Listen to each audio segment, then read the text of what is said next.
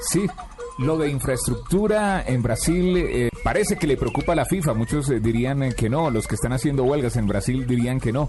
Pero, pero Brasil siempre tiene un equipo, además de, ser el, el equipo organizador del mundial, un equipo que está pensando en responsabilidad social. pensando de cara a lo que le va a quedar al país, porque eh, supuestamente a los países eh, que hacen la Copa del Mundo en, infraestructura les queda algo realmente espectacular de cara al futuro. Y no Brasil lo necesita porque es que Brasil va a ser el epicentro de los eventos deportivos más grandes del planeta. Juegos Olímpicos 2016 Por y todo lo que se viene, todo lo que se viene. Eh, y no solo en los estadios, sino para la gente.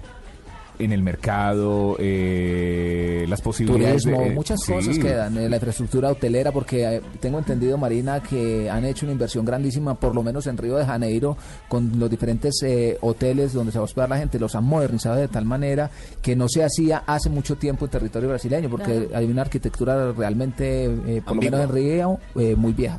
muy vieja. Los hoteles en Río siempre son cara- caracterizados por ser muy viejos. Los porque por- la ciudad es tan pequeña, eh, eh, en eh, o sea, ella crece para los lados y no y no en extinción porque es llena de montañas al lado.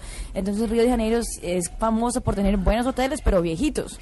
Y ahora están eh, también modernizando los hoteles y no solo los hoteles. Material. Los moteles también Ah, están siendo pero- adaptados pero no- para recibir No, pero gente. hubo- No hay piensen polémica. mal, no ¿Por piensen mal. Hay polémica, inclusive porque muchos eh, de los eh, souvenirs que están sacando al mercado tienen alusión sexual. prohibi- sí. Es decir, camisas con tangas. dicen que incitan al eh, turismo Eso sexual. pasó esa Exactamente. semana, ese pasó esa semana eh, con una marca deportiva famosa en Estados Unidos. Dilo, dilo, Adidas. Adidas sacó, eh, Adidas de Estados Unidos, hay que recordar que son Adidas diferentes. Adidas de Estados Unidos valía 55 dólares una camiseta que decía I love Brazil y el, y el um, corazón era como si fuera una colita, Y una ¿no? tanguita. Y una, Una tanguita tanguita. brasilera. Exactamente. A mí me gustó la camiseta.